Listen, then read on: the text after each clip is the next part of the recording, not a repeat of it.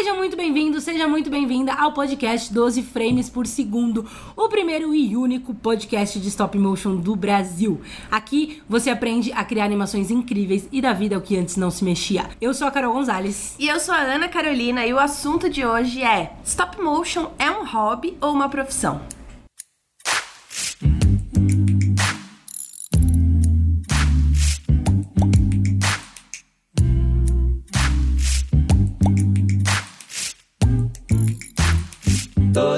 Por segundo. Muita gente começa a aprender stop motion por hobby e tem também quem aprenda direto pensando em, em fazer algo Monetizar, né? monetizar, é aplicar profissionalmente, né? Então hoje a gente vai falar sobre esses dois lados que são muito presentes não só no stop motion, mas em diversas outras atividades. Total. Não, eu acho que sempre que a gente fala de alguma coisa artesanal, que a gente fala de arte, né? De coisas assim, a pessoa fica. Mas isso é trabalho? tá ligado? Tipo a pessoa que fala assim: É. Ué, mas você faz só esse open ou você trabalha? Sim, total. Essa- essas perguntas acho que todo mundo que trabalha com algo relacionado à arte escuta. Já ouviu? Então, esse episódio de hoje é o famoso hobby ou job? Muito bom, dá até o nome de um quadro. Parece que existe mesmo esse termo Ah, é? em inglês. É hobby or job. Hum. Hum. Luciana Jimenez. Ó, eu pesquisei no dicionário o significado da palavra hobby. A definição é atividade exercida exclusivamente como forma de lazer, de distração, passatempo. Então eu vou começar perguntando: você tem hobbies? Cara, eu tento ter hobbies, mas eu sempre transformo em jobs. Eu tenho uma pergunta em cima da sua, em cima dessa definição aí. Acho que não- ela não tá no dicionário, mas eu quero saber a sua opinião. O hobby, ele tem, tipo assim, tempo, por exemplo, cadência, por exemplo. Ah, putz, eu tenho um hobby, só que eu não faço ele há três, seis meses. Aí não é hobby? Eu tenho que fazer toda semana, por exemplo? Não, exato, eu também tinha essa distração. Porque na minha cabeça, né, eu acho que não tem essa regra. E eu tô tentando até desconstruir muitas coisas na minha cabeça de regras, do que tem que ser, é certo ou errado. Porque eu sou muito essa pessoa e, meu, isso não é saudável, Saudável. sabe? Não existe certo ou errado pra grande maioria das coisas. Mas na minha cabeça. Antes de escrever esse mini roteiro, eu pensava que hobby precisava ter uma cadência. Eu tenho um hobby, ou seja, exerço com frequência tal coisa. Senão eu simplesmente fiz. Aí podia ser um passatempo. Mas é. Eu fiz uma vez e Sabe mais fiz. Porque eu, eu amo tocar bateria. Só que eu não toco bateria há uma, dois anos. Sei lá, mais até. Ou mais, né? Mas é um hobby meu. E eu quero voltar a praticar esse hobby. Mas eu nunca vou profissionalizar. Não quero virar baterista e ganhar dinheiro por isso. Mas eu não sei se eu considero um hobby, por exemplo. Porque, cara, faz tanto tempo que eu não faço, entendeu? Eu acho que você pode considerar sim. Tá tudo liberado. Yes! Então tá. Então eu tenho o hobby de tocar bateria. cara, eu não tenho muito Mas, hobbies, é, daí eu acho que daí é outra reflexão que é. Pô, por que, que faz tanto tempo que você não toca bateria, né? Se você gosta tanto. Por que, que Exato. faz tempo que você não faz esse hobby? Porque eu tô com muitos jobs. Pois é, então. Você não tá equilibrando as coisas. Meu, exatamente. Eu acho que essa é uma reflexão muito importante, porque a vida adulta engole a gente. E aí a gente para de fazer as coisas que a gente gosta, porque não dão dinheiro, ou porque não tem tempo, ou porque quando você tem tempo, você tá tão podre que você quer só deitar no- no sofá e ver Netflix. É, então, porque ver Netflix é fácil, né? Você É. precisa só deitar. e- Por exemplo, eu tenho hobby de bordar. E eu já tentei fazer um disso um job. Tipo, logo que eu comecei a bordar, aprendi um pouquinho e já queria vender uns bordados. Mas por falta de tempo, eu não consegui me dedicar à divulgação, né? E fazer uma força aí pra alguém. Pra, Pra alguém, virar, né? Fazer pra virar. virar. Só fiz gratuitos e até alguns amigos próximos contrataram e eu acabei dando de presente. Mas enfim, é um hobby que, pô, precisa pegar um monte de material. Vou fazer agora, tô com tempo livre. Preciso pegar um monte de material, preciso pensar num desenho, preciso passar esse desenho pro tecido, preciso. é um trampo, né? É um trampo. Então, se você chega a um nível de exaustão no trabalho. Você não consegue se mexer. Aí eu só quero, quer eu ficar- só ligo o controle remoto, que é mais fácil. né? Cara, eu- olha, a gente tá abrindo várias abas, depois a gente volta, mas é porque essa Mas aba. a vida é assim. A vida é assim.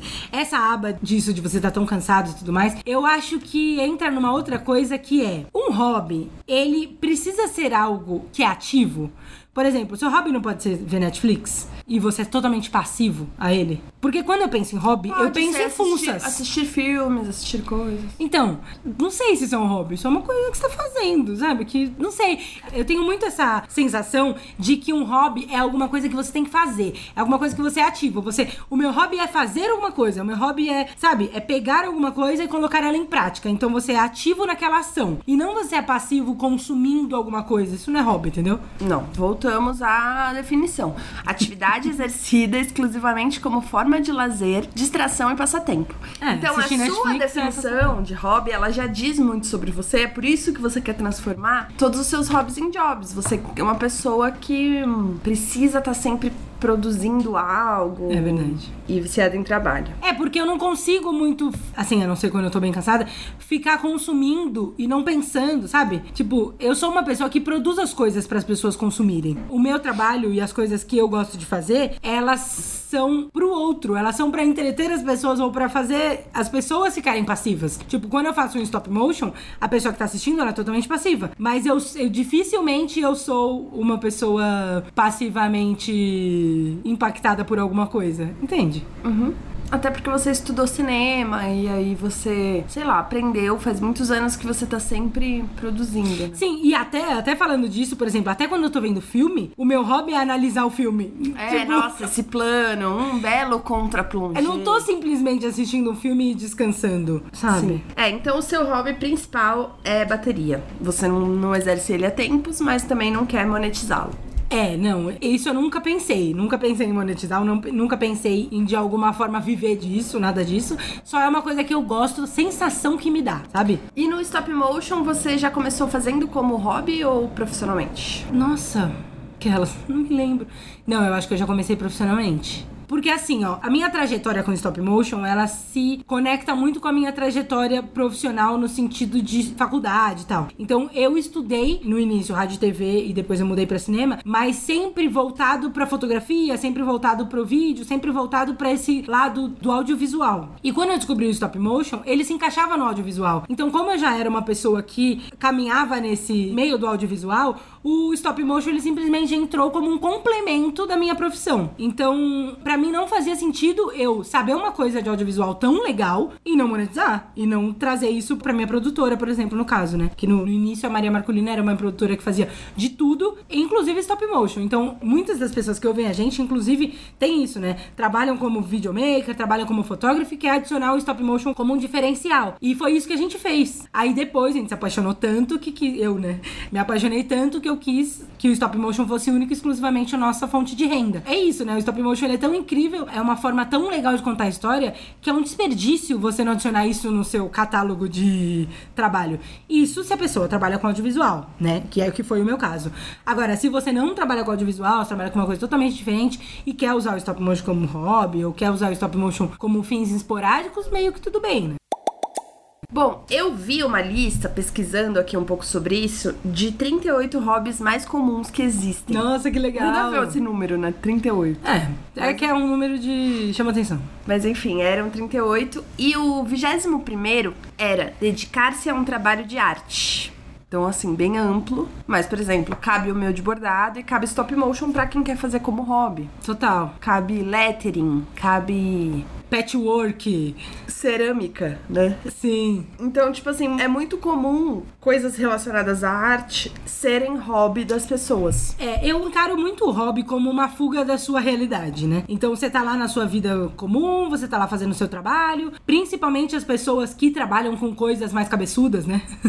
tipo, de alguma forma, é, fica no computador o dia inteiro, ou fica pensando em planilhas, ou alguma coisa, e na hora do, do lazer quer meio espairecer e pegar uma coisa mais leve e tirar um pouco essa cabeça do job. Sim, que é muito comum até falarem assim: nossa, eu faço isso porque pra mim é uma terapia. Isso. Crochê. Total. Né? Eu faço crochê nas horas vagas porque pra mim é uma terapia. Total. Que é você acha que não pensar em- muito em nada, ou, ou olhar pra dentro, ficar pensando em coisas mais de forma leve. É, as únicas coisas que eu, dessas assim, que eu já me aproximei foi o bordado, que eu também tentei fazer virar job, né? Porque que eu fui um fazer um stop stop motion.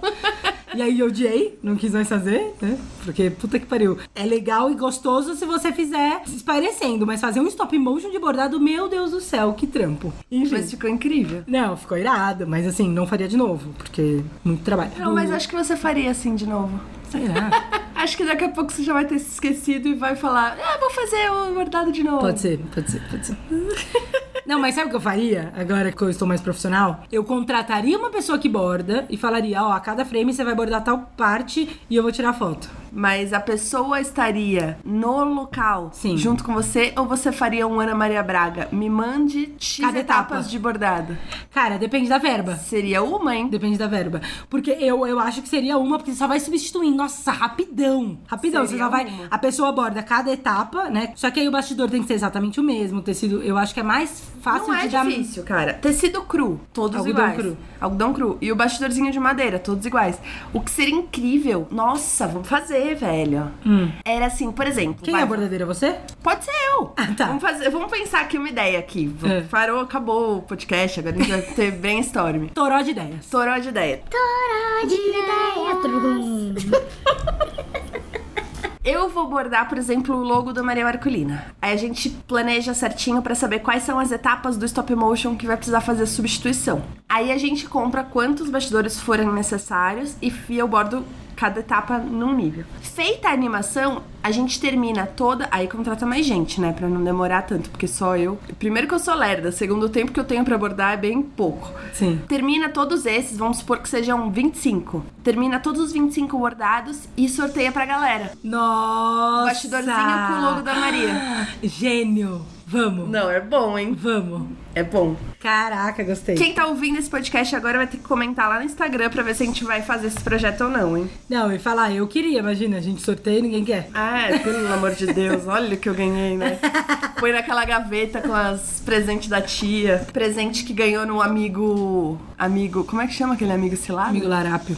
Amigo Larápio. Amigo ladrão. É, mas bora. Ah, uma coisa que eu queria saber é: você acha que quando o hobby vira profissão, ele perde a graça ou muito pelo contrário? Cara, pra mim, pelo contrário. Porque eu sou muito doida, mas não sei se é pra todo mundo. Porque é o seguinte, quando eu comecei a fazer stop motion, principalmente quando você começa a monetizar e você vira... Aí é bem engraçado, né? Não perde a graça. Não, é ótimo, é super engraçado, inclusive, ganhar dinheiro com isso. Mas falando assim, ó, quando você tem que fazer animações pra clientes, são demandas dos clientes. Não necessariamente eu escolheria aquela animação pra eu fazer. Então, na minha hora vaga, eu faço stop motion que eu escolhi fazer. Eu faço projetos pessoais, eu faço animações que ninguém comprariam, porque é muito louca, por exemplo. Sabe? Que continua sendo um hobby, mas Exato. o roteiro é seu, né? Isso. E aí o que acontece? Quando você trabalha com uma coisa que era um hobby e virou um job, você tem que dividir o seu tempo entre hobby e job. Porque aquele hobby não é mais um hobby. Aquele hobby é job. Na teoria, se o seu hobby virou job, você precisa de um hobby pra substituir ele, senão você vai ficar muito louca. Agora, se você gosta tanto desse job que ele, em outra circunstância, já é o seu hobby, que é o meu caso, já basta, tá ligado? Então, pra mim, não perde a graça. Fica mais legal ainda. Por quê? Eu meio que separo pessoa jurídica, que, que atende os clientes, e pessoa física, que quer fazer animações muito loucas e contar histórias que ninguém compraria. Não, e é gênio, porque, tipo assim, meio que o. Dependendo do job, às vezes, pô, vamos ser realistas aqui, nem toda demanda de trabalho é legal. Sim, claro. Então, assim, dependendo do job, você fala, putz, vou fazer essa animação aqui. Nossa, mas quando acabar, agora que eu vou fazer uma mais criativa. Porque aí você às vezes dá ideia pro cliente e ele não topa. É. Aí você respeita falando, beleza, o cliente que manda aqui, nesse trabalho que ele contratou, e não quer fazer muito louco. Aí você tem mais vontade de fazer muito louco o seu pra pôr no mundo e talvez bombar tanto que vai ter. Isso daí já é minha personalidade, mas vai ter até uma vingancinha. Chupa o cliente. Olha quantas visualizações que tiveram. Total. Olha quanto repercutiu e tal. Exato. Então, tipo, às vezes pro cliente você tem um monte de ideia que você não consegue executar. Porque não foi aprovado. Começa a ter muita burocracia. Uma empresa Exato. manda pra um setor, Não, e acaba, setor. acaba falando com muita gente, passando em muitas etapas. E às vezes até a ideia que era genial no começo Vai lapidou tanto poucos, né? que agora tá um quadradão, entendeu? O stop motion já não é quadradão por si só, mas. Mas pode ficar. Mas né? pode ficar. Pode ficar bem só o produto que entra e tal. Enfim, mas esse lance de perder a graça, eu acho que não é nem perder a graça pra quem gosta realmente muito disso que acabou monetizando, né? Não vai perder, mas assim, tem coisas que ficam mais engessadas mesmo. Mas assim, eu acho que é natural, porque é um trabalho, né? Sim. E não falando que um trabalho é chato, mas um trabalho nem sempre é legal. Exato. Então eu acho que não fica chato, eu acho que não perde a graça, mas também, também tem uma outra coisa, cara. Eu acho que tudo depende como a pessoa se relaciona com o fato de ter um trabalho. Tem gente que só por ser trabalho já, Já trava. trava. É, já fica. Puta, isso é chato, nossa, tem alguém querendo. Eu não sou assim, eu, eu levo meus trabalhos de uma forma muito leve, mas eu sei que não é, não é todo mundo que é assim. Então, às vezes pode ser sim que estrague Uhum. nesse sentido, dependendo da forma com que você encara estar É, sendo eu sou- avaliado. eu acho que eu sou um pouco assim. Então, por exemplo, cara, eu tô sendo avaliada, a pessoa tá. Ela pode não gostar, ela, sabe, de alguma forma você já vira a chavinha do lado que é. Não sou só eu que vou aprovar, tem mais gente olhando. Ai, meu Deus, pouco esse negócio assim. de prova, sabe? Estar à prova. Então, eu sou um pouco assim. Aí eu acho que não é, no meu caso, não é por ser trabalho, mas por ser pra um terceiro. Porque eu sou muito. Há muito tempo que outro, eu né? empreendo, há muito tempo que eu trabalho pra mim, há muito tempo que eu tenho minhas próprias empresas. Pô, eu fiquei um tempão tendo uma empresa própria com a minha mãe e tal. Tendo um funcionário, chegamos a ter 25 funcionários e tudo. Aí agora na pandemia, era um restaurante, era uma coisa física, então sofreu muito com a pandemia, né? E na pandemia, logo no início, eu comecei a pegar uns freelas de digital, do mundo digital, pra outras pessoas. E aí eu eu, tipo, lembrei como era trabalhar com os outros. Foi uma experiência legal, mas pra mim foi sofrida. Porque eu viro a chavinha e eu olho com os olhos do proprietário, o que é bom, eu acho que me deu vantagem competitiva diante das outras pessoas que estavam lá. Mas também me causa muito sofrimento, porque eu acabo me cobrando muito, eu acabo levando aquilo de forma pesada e tal. E o que perde muita coisa, muito brilho, não só pra mim, como pra pessoa que tá recebendo meu trabalho. Porque eu tô fazendo tudo duro, engessado. E eu não, não sei, eu não. Eu sinto que eu não nasci pra trabalhar pros outros. e não por uma coisa, ah, eu quero ser livre e não sei o que. Não é nada a ver. Trabalhar pra si próprio também é difícil pra caramba. Mas eu não consigo ter leveza. Porque Então, eu sinto é. que eu tô devendo, eu sinto que eu tenho que entregar, eu sinto que eu tô. Eu sou muito assim. Eu acho que isso é muito pessoal, é muita forma com que você lida com o fato de estar trabalhando em conjunto. Só que aí, aí, talvez seja essa a diferença. Você sente que tá trabalhando pro outro, você sente que deve algo pra ele. Eu encaro os meus trabalhos como um trabalho em conjunto. A gente tá junto nesse projeto. Porque assim, ó, eu acho que é muito diferente quando a gente encara que eu estou fazendo de tudo pro cliente se dar bem, o produto dele é só ele que vai ganhar, sabe? Ou, não, sou só eu que vou ganhar, o meu stop motion é foda e isso que importa. Eu acho que os dois extremos são muito perigosos. Eu acho que um- uma boa relação profissional se faz das duas pessoas estarem afim e estarem dedicadas a um projeto que tá no meio do caminho. Sim, um ganha-ganha, né? Um ganha-ganha. O projeto ele tá no meio do caminho. Mas, eu cara, e eu não- você. sinceramente, eu não consigo ver que as pessoas encaram assim. Não, mas ó, eu e você, a gente tá unindo forças pra que este projeto seja o melhor possível. Eu tento lidar assim com meus clientes e eu acredito que funciona. Acaba, E- acaba transparecendo. transparecendo. É, por exemplo, o o cliente que eu tô lidando agora, que é o da Luxtani, é o marketing deles e tal, e é uma menina super legal, que a gente tá trabalhando juntas para o melhor stop motion que tem. Porque tanto valorize o stop motion, a técnica e como eu sei fazer bem, como o produto dela, como é incrível e como as vantagens dela. Eu acho que a forma com que eu me posiciono, eu consigo fazer com que o cliente entenda que a gente vai se encontrar no meio do caminho. E que eu não preciso ir mais pra lá e que ele não precisa vir mais pra cá. E isso é importante, mas eu também não sei te dar uma receita. Tipo, ah é, Carol, que louco, como você faz isso? Eu não sei. Terapia. No fim, tudo é terapia. Não, eu não sei mesmo, assim, é, é, eu, eu já passei por situações que eu tive que ir mais pra lá, e aí eu falei, opa, tô me doando demais, tá me machucando, tá ferindo meus princípios, e aí eu falo, não, não pra lá eu não vou mais. E, e quando você se permite a ultrapassar os seus princípios, ultrapassar a sua saúde mental, sei lá, o seu dia a dia, por causa do outro, pro benefício da empresa alheia, isso nunca vai ser saudável, sabe? Então, tentar trazer isso, eu acho que já deixa o seu job ser mais leve. Então, faz com que o seu hobby não, não perca a graça. Porque você nunca vai achar que aquilo é pesado, difícil de fazer, ou enfim, sabe? Sim, tem até aquela coisa de quando a pessoa trabalha com um hobby, começa a trabalhar com alguma coisa que Ah, é, tem aquela frase, né? nem parece trabalho. Não. Essa? Trabalhe com o que você ama e você nunca mais vai precisar trabalhar. E a gente brinca que é: trabalhe com o que você ama e nunca mais ame com o que você trabalha. e nunca mais você vai amar com o que você trabalha. É, não, por causa disso, né? Porra, cara, é, é muitas horas de dedicação, é uma coisa, tipo, pô. Não, é, e- que- é que é muito poética essa eu- frase. Eu não acho tão ruim, talvez até na minha adolescência, quando eu tava na faculdade. Eu entrei na faculdade com 17 anos, né? Lá nos meus 18, 19 anos. Se a gente for caçar lá no meu Twitter, talvez eu tenha pensado essa frase. Muito Porque bom. eu eu- tipo eu ex-BBB, tá ligado? É. Quando vai caçar os Twitter de 2007. Eu era infeliz na faculdade, então, tipo assim, provavelmente eu li essa frase e falava, uau, é isso que eu quero. Eu preciso descobrir com que, o que, que eu amo pra nunca mais trabalhar e tal. Mas eu acho que não é ruim, não é ruim a frase, mas é, é Não. poética demais, né? Isso. E, a- e aqui já quero fazer um disclaimer, porque eu sempre que eu falo, eu pareço poética e nossa, a vida é maravilhosa, nossa, essa menina, né, maravilhosa e tal. E não é assim, tá? Não é assim. Não, não tô falando, porque eu, eu falando aqui, não, porque o meu hobby virou job e agora eu estou maravilhosa e meus clientes são incríveis e eu ganho com isso. Não é nada disso, tá, gente? Eu, eu sofro pra caramba, tem hora que eu falo por que, que eu escolhi essa merda de stop motion. Tem momentos de crise, mas aqui eu conto pra vocês, né, obviamente, os momentos mais felizes, né? mas assim, não é sempre assim. É óbvio que tem horas que realmente eu pareço que eu nunca mais, nunca vou amar stop motion. Que merda, como é muito difícil, é muito trabalhoso, demora muitas horas. Sou por que, que eu escolhi isso? Eu sou ruim. Olha como todo mundo é bom e eu sou ruim. É normal. Todos esses pensamentos fazem parte da evolução, fazem parte do crescimento. Você não pode deixar isso te dominar. Você não pode deixar isso ser o, o seu pensamento principal. Mas que eles acontecem, acontecem. É humano, né? Total. E aí a outra coisa que eu pensei era assim, você acha que tem diferença no aprendizado por hobby e no aprendizado focado em profissional? Então, por Sim. exemplo, muita gente compra o curso, né, do Aprende Stop Motion. Eu nem sei nada ainda, mas eu quero aprender porque eu quero que esse seja o meu hobby. Ou eu nem sei nada ainda, mas eu vi que isso pode ser uma oportunidade pra eu levar como profissão, né? Então, por exemplo, eu, eu coloquei alguns tópicos de coisas que podem ser diferentes quando você aprende pra ter um hobby ou quando você aprende pra ter uma profissão. Hum.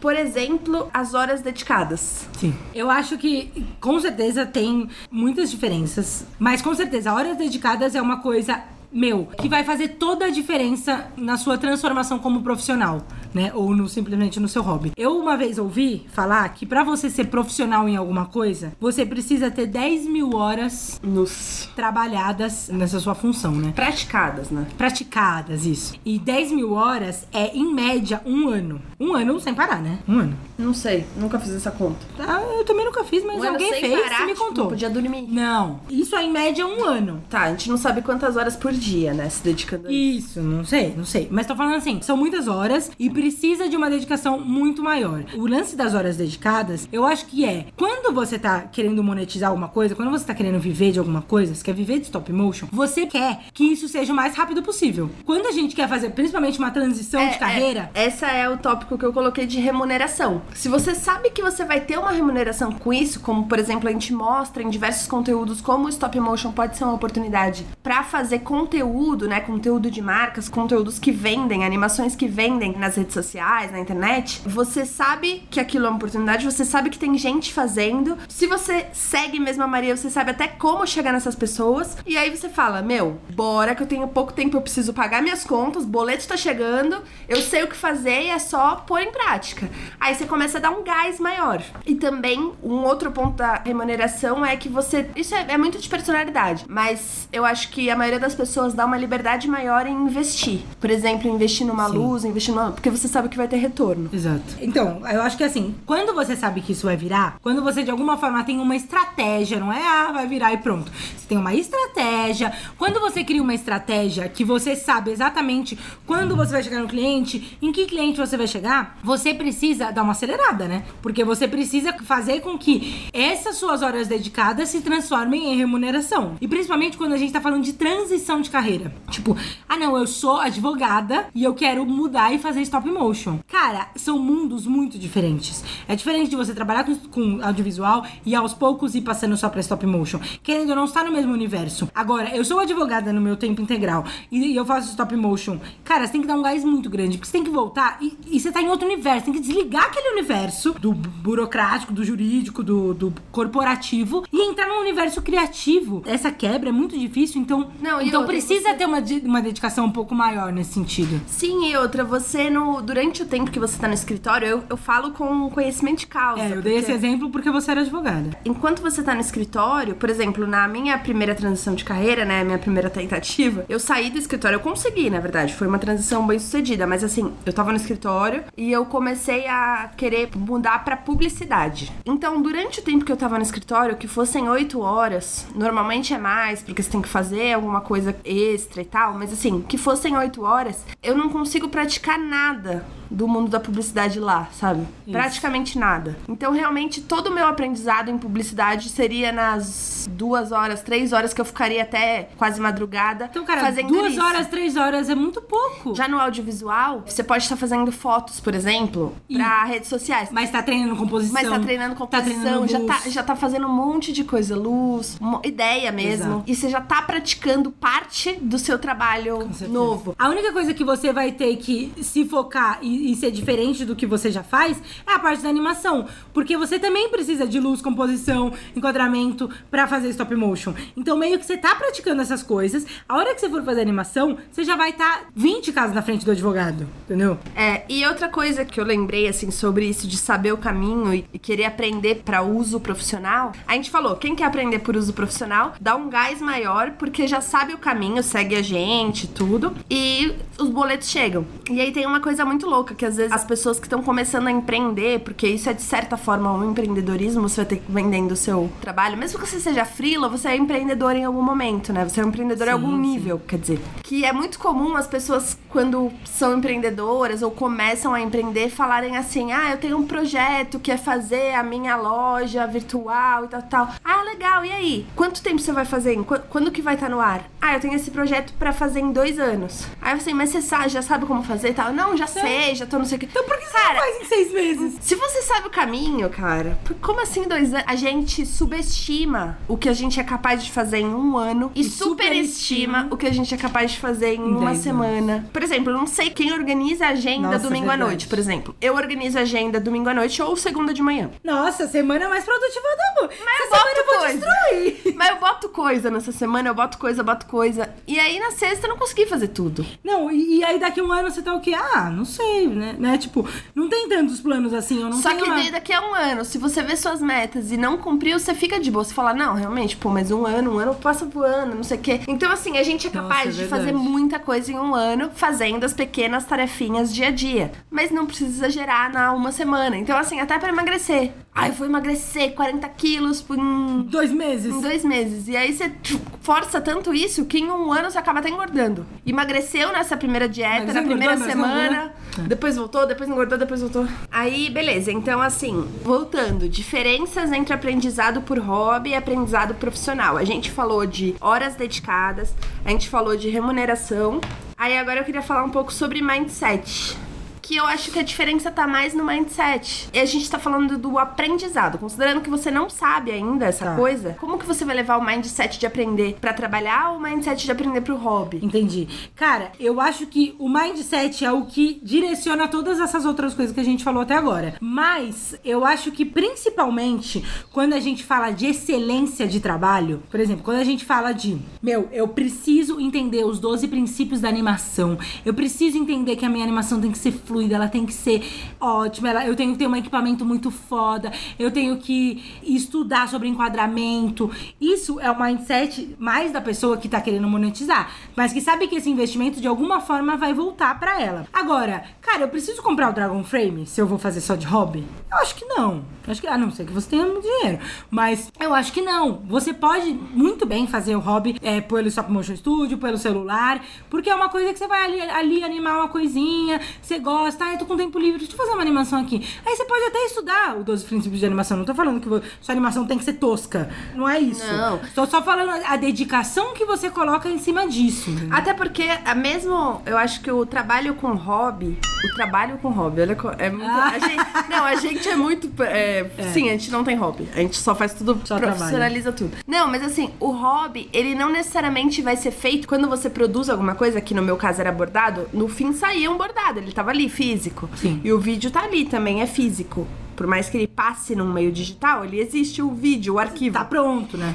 Eu usava, por exemplo, eu fiz vários bordados pra filhos de amigas minhas, de portinha de maternidade, de quartinho com o nome da criança. E aí meio que assim, eu não cobrei por isso e nem queria cobrar, mas foi usado, sabe? Não foi um, É. não- um bordado que eu coloquei na gaveta ou mesmo lá em casa. Tipo, até tem, tem um na porta lá em casa, mas assim, eu sempre quero fazer assim, que use, que, que seja pra alguma coisa o meu bordado. Então eu presentei as pessoas e tal. E o stop motion também, porque, por exemplo, a gente tem um casal de amigos que fez um stop motion por hobby, no tempo livre Verdade. deles, pra fazer o save the date do casamento, casamento. deles. Total. E tipo, não era um stop motion profissional. Se você for analisar com olhos de profissional, ou até os olhos que, que você analisa os nossos alunos, porque a ideia do nosso curso é a profissionalizar, vive. pra que eles melhorem os pontos negativos, teria vários pontos de melhoria naquele stop motion deles. Mas serviu como save the date, serviu como foi Não, super foi super- criativo, é. surpreendeu os convidados, foi muito legal. Total. então é por isso que não pode ser cagado mesmo por hobby. É, com certeza. com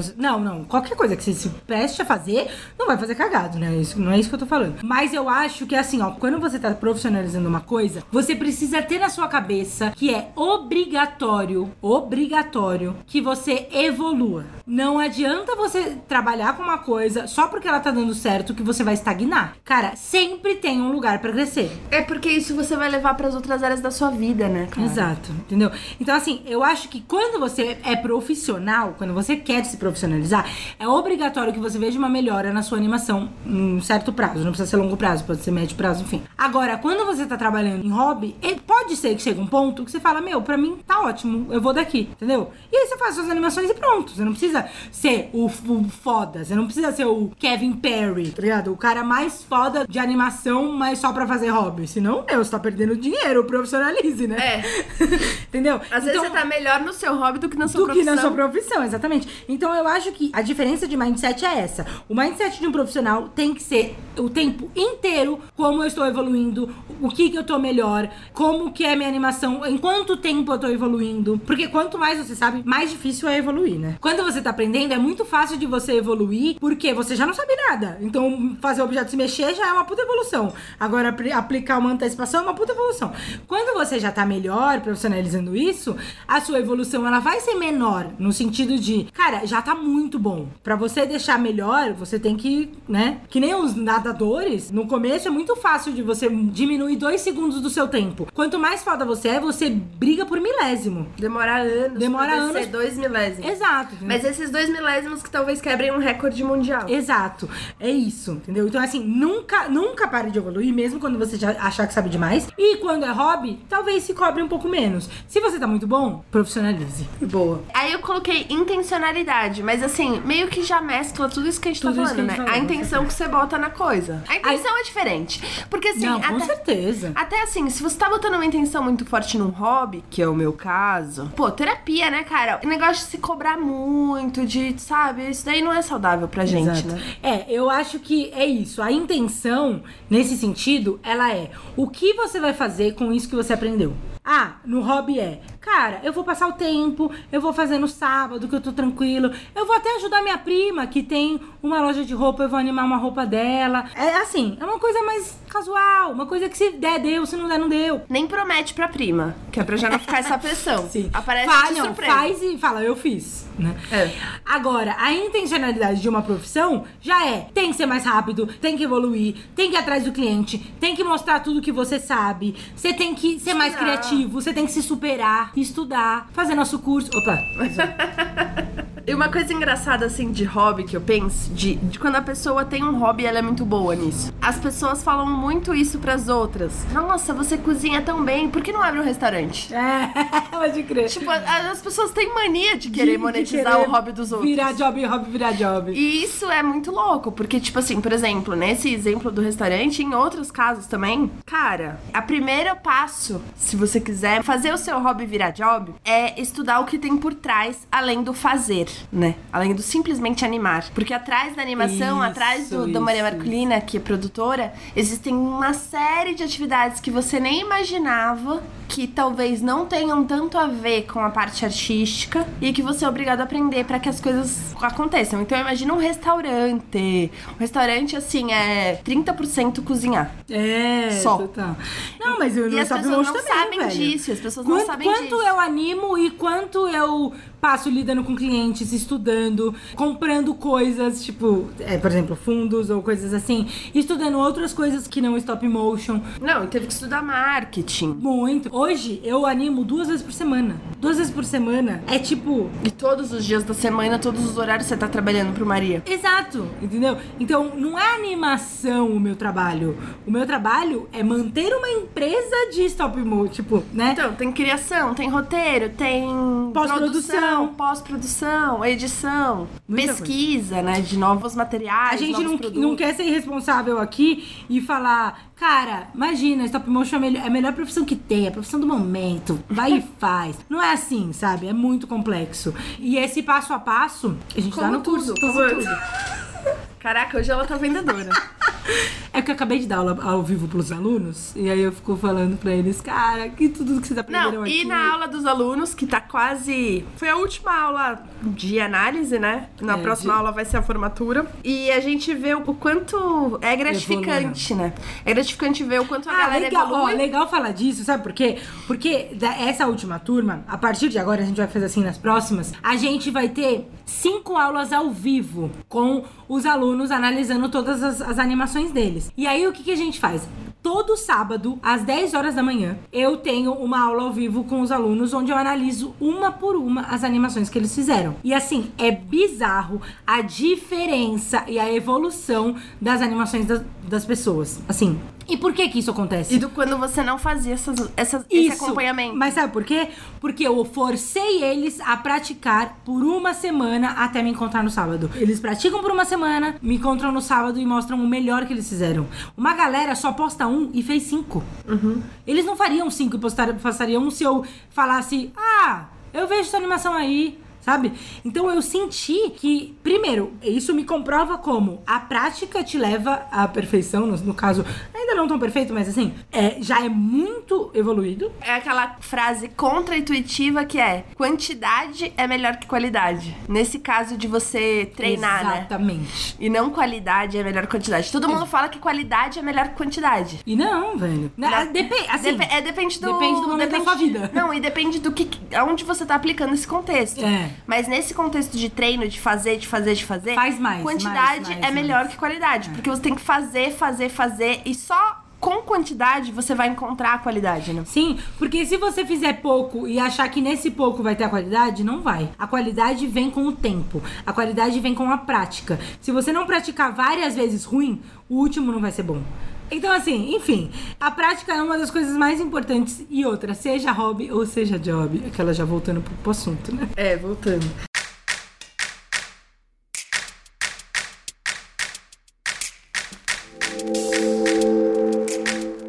E aí eu acho que assim, pra finalizar aqui, três coisas pra começar a entender se esse hobby viraria um job. Boa. Que é, eu acho que três perguntas básicas. Você gosta mesmo de fazer ele? Você faria em grandes quantidades? Você faria por horas? É muito importante você pensar, você faria por horas a fio, você faria isso em grande quantidade, você ficaria confortável em ser cobrado por isso? Ou é uma coisa que a hora que enche o saco você desliga o computador e vai embora, né? Porque o stop motion, especificamente, é uma coisa que demanda muita paciência e vai dar errado. E vai dar errado na animação do cliente, tá? Não vai dar errado no seu processo pessoal, óbvio. Na animação do cliente vai dar errado. E você vai ter que ter jogo de cintura pra conseguir transformar isso alguma coisa positiva, num ensinamento. Às vezes o erro te dá uma ideia nova. Só que pra tudo isso você tem que estar aberto. Então você tá aberto mesmo a trabalhar com isso, a, a aceitar os erros que eles vão vir, ou você vai jogar tudo pra cima e querer ir embora? E sair chorando, correndo pra sua mãe. Mamãe me estria a sopa. Nossa. A outra é você é bom nisso, mas é, aqui eu quero que peguem leve. Né? Aprende, faz um pouco, fala, cara, eu acho que eu sou bom nisso. Ou assim, ficaria bom, ficaria bom. Eu é, acho é, que assim, é existe é que dois- tem coisa assim que, por exemplo, vou dar um exemplo meu. Jogando videogame, por exemplo, pro hobby, Ah, é, Eu tem, vejo- a gente tem esse hobby. eu vejo que eu tem sou. esse hobby, vai jogar Eu sou péssima. Eu sou ruim mesmo. Assim, Mas você não não que, pratica, mano. não que eu acho que eu não seria capaz de ficar boa. Mas dá pra ver que em pouco tempo outras pessoas são melhores, entendeu? Cara, não sei, não leva jeito. Não é que é uma coisa. Eu não vou parar de fazer só por causa disso. Mas assim, as pessoas têm uma predisposição pra determinadas coisas. Ninguém, ninguém nasce com talento. Eu não acredito em talento, eu não acredito em dom. Que fique claro. Mas as pessoas nascem com predisposição. Tipo assim, um nadador com dois metros. E o mesmo treino que um outro nadador com 1,50m, o nadador de 2 metros vai ser melhor, velho. Ele é mais alto, ele, ele ocupa mais espaço na piscina, não tem jeito. Então, assim, tem gente que já é mais delicada. Não sei, não, não sei se é delicadeza. É, é muito delicado falar sobre essa parte de Cara. você é bom. Mas assim. Tem essa reflexão um pouco de, tipo, você é bom. Agora, assim, não é um impeditivo, tá? São três coisas aqui que eu tô fazendo. Eh, Você gosta de fazer? Sim. Duas respostas sim, ganham de uma não. Então, você é bom? Não. Não tanto. Preciso praticar pra ficar, né? Uma vez eu ouvi uma frase que era assim: O esforçado ganha do talentoso, quando o talentoso não se esforça. Sim, mas o que quando o talentoso se esforça? Aí, fudeu. Então, né? É isso que eu tô falando. Muitas vezes, por natureza, a gente quer fazer aquilo que a gente não é bom e aí a gente tem que lutar o dobro, porque o talentoso se esforça metade e ganha. Então, assim, eu uma vez eu fiz um vídeo falando sobre isso que era fortaleça seus pontos fortes. Cara, não quer dizer que assim, ó, eu sou apaixonada por stop motion, é a coisa que eu mais quero fazer na minha vida. Eu dou o meu sangue pra fazer stop motion, mas eu sou ruim. Você vai ganhar. Você vai ganhar. Você vai ganhar. É isso, entendeu? É esse equilíbrio do tipo, velho, eu não sou bom, mas eu tenho muita vontade. Eu tenho sangue no olho. Eu sou obcecado por, por esse resultado. Foda-se que você não é bom, você vai ganhar. Agora, eu não sou bom e gosto mais ou menos, você não vai ganhar. Não vai Entendeu? Essa balança, ela precisa ser bem equilibrada. Se você não é bom, você vai se esforçar mais. Se você é bom, você vai se esforçar menos, mas conseguir um resultado melhor. Então é isso. O esforçado ganha do talentoso quando o talentoso não se esforça. Quando o talentoso se esforça, está ferrado. Então, se você Mas perceber só que você é perder dele. talentoso. Você só vai perder dele. A minoria é talentoso. Isso, total. Tipo assim, no máximo, algumas vezes você vai chegar em segundo lugar. Mas, Mas se você falando- se esforçar muito, você vai ficar na cola dessa porra desse talentoso. Exato. E deixa ele vacilar. E deixa ele vacilar, é. Mas assim, a gente não precisa fazer tudo pensando em ser o primeiro, entendeu? Mas assim, com o mindset certo, a gente chega, chegar muito, longe. E agora falando com o talentoso. Não adianta ser talentoso, ser bom, mas não ter sangue no olho, porque o cara que não é vai te ultrapassar. Então, ah, não, eu sempre tive, eu sempre, nossa, eu sou uma bom, eu olho pras pessoas e eu, meu, sempre sou bem melhor que elas, é nato isso em mim. Isso, isso morre, tá? Isso, se não fortalecido, isso acaba. Então, falando com os dois, falando com o talentoso, meu filho, não se ache tanto porque vai dar merda, e falando com o não talentoso, se esforce porque o talentoso tá comendo bola. Não, e esse cara que se acha também, é, normalmente, eu já me achei em várias coisas. Todo mundo tem esse momento. A gente conhece quantos por cento, né? Não, do é mundo. bizarro, é bizarro. A gente tá se achando em uma porcentagem que não é nem significativa, né? Exato. Tipo assim, se você for ver, principalmente na internet, né? Você tem mais essa noção. Você fala, cara, eu sou muito bom, eu sou muito esforçado, eu sou muito dedicado. No seu centro de amigos, né, querido? Vai ver Exato. o mundão aí. Que lugar que você estaria, você acha? Meu, é concorrência pesada. Exatamente. Pra tudo na vida, tá? Não, eu não tô falando pra stop motion. E Stop motion até menos porque é um mercado. É um oceano azul, né, cara? A terceira pergunta é: você seria pago por isso? Boa, boa, boa. Você seria pago por isso? Porque tem coisa que a gente ama muito fazer e, Mas que ninguém pagaria. e ninguém compraria, então nem tem como monetizar, né? Mas. O mundo precisa de muitas coisas. Então, É, assim, eu- eu acho- pensa- às vezes tem uma pergunta que é o que o mundo precisa. Aí parece que assim, paz mundial, po- menos poluição, menos corrupção. Sim, o mundo precisa de tudo isso, mas o mundo também precisa de stop motion, gente. A É, marca, a marca precisa mostrar o produto de uma forma interessante. Total. Não, existem dois momentos. O momento de você olhar para um mercado existente, de você falar, cara, tem gente sendo paga, tem gente que compraria, existe mercado pronto para isso? E o momento de você falar, não existe. Sabe o que eu vou fazer? Criar meu próprio mercado. Aí você pe- pega a sua peixeira, né? velho? E vai, e vai tirando mato, velho. Quando eu cheguei saber- aqui, stop motion era só mato, entendeu? Você só tem que saber que vai demorar um pouco mais de tempo, mas vai ser incrível também. também. Sim, e outra, você vai de alguma forma ser pioneiro nessa coisa e essa coisa vai. É muito louco, porque eu, eu não quero me achar aqui, mas eu me sinto pioneira nesse sentido de stop motion para marcas, né, para redes sociais. E eu sinto que as grandes marcas, é, porque por exemplo, a L'Occitane, eles chegaram em mim, eu não cheguei neles. Eles chegaram em mim por quê? Porque foram pesquisar sobre stop motion e falaram: "Nossa, existe a maior produtora de conteúdo stop motion do Brasil parece que é a Margarida Marcolina, vou falar com ela, entendeu? Então, tipo, de alguma forma eu fui abrindo esse caminho. O lance de abrir o caminho, se você for pensar literalmente, é assim, tem uma mata fechada e a gente precisa fazer uma estradinha. E aí, tá cheio de mato nessa estradinha, a gente não consegue andar. Daí a gente chega com a nossa peixeira e vai tirando o mato do meio do caminho. Ah, abrimos um caminho, agora as pessoas podem vir atrás. É isso. Agora as, as pessoas podem chegar aqui. Agora as pessoas podem chegar aqui, elas não sabiam o caminho. Agora elas sabem.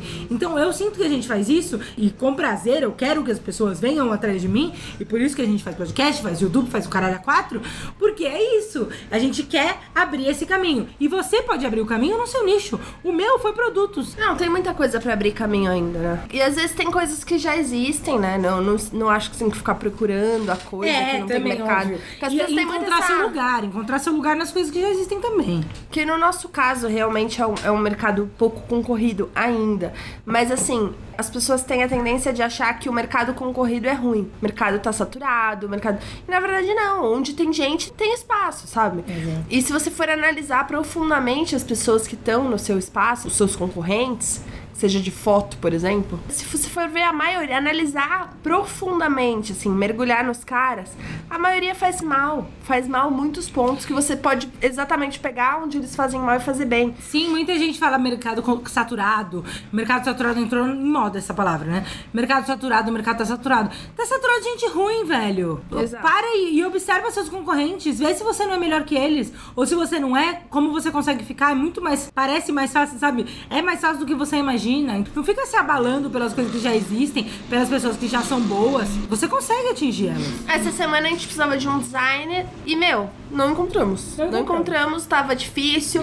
O Instagram das pessoas ruins não era capaz da gente ver se a pessoa se encaixaria ou não na demanda que a gente tinha. Colocamos em vários grupos essa busca, as pessoas não responderam. Então, assim, e olha o quanto de designer que tem aí. Então, Então, e aí a sei, pessoa né? vai querer ser designer e fala: Não, o mercado tá saturado. Tá saturado de quê, gente? Eu não vi um, não encontrei ainda. A gente ainda não encontrou o designer que a gente quer. Exato. Então, assim, nessas três perguntinhas, você gosta de fazer, você é bom, você seria pago por isso? Se o resultado for mais positivo que negativo, eu acredito que esse seu hobby pode ser algo sustentável a longo prazo pra virar job. E como a gente já falou um pouco aqui também, a internet ajuda muita gente a monetizar os seus hobbies. A internet é o caminho pra isso, é uma coisa que eu acredito demais, que eu até tô estudando mais sobre isso, que eu quero fazer coisas a respeito, projetos a respeito disso no futuro. E eu até anotei aqui para um podcast futuro, um assunto futuro, a gente falar de o stop motion e a internet. E no Ah, fim a gente não vai falar só de stop motion, vai falar de várias outras áreazinhas, várias outras paixões das pessoas, né? Mais sobre isso.